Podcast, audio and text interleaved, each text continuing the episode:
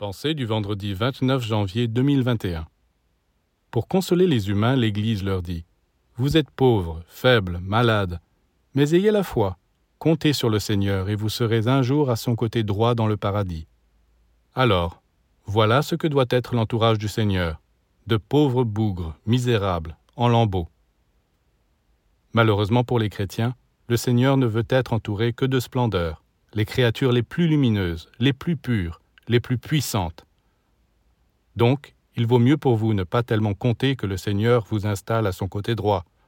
Occupez-vous plutôt de déclencher intérieurement les puissances spirituelles qui vous permettront d'obtenir ce que vous désirez. Quand vous plantez une graine, toutes les puissances du ciel et de la terre sont là, avec vous, et vous aurez des fleurs et des fruits. Mais si vous n'avez rien semé, rien ne poussera, même si vous avez la foi.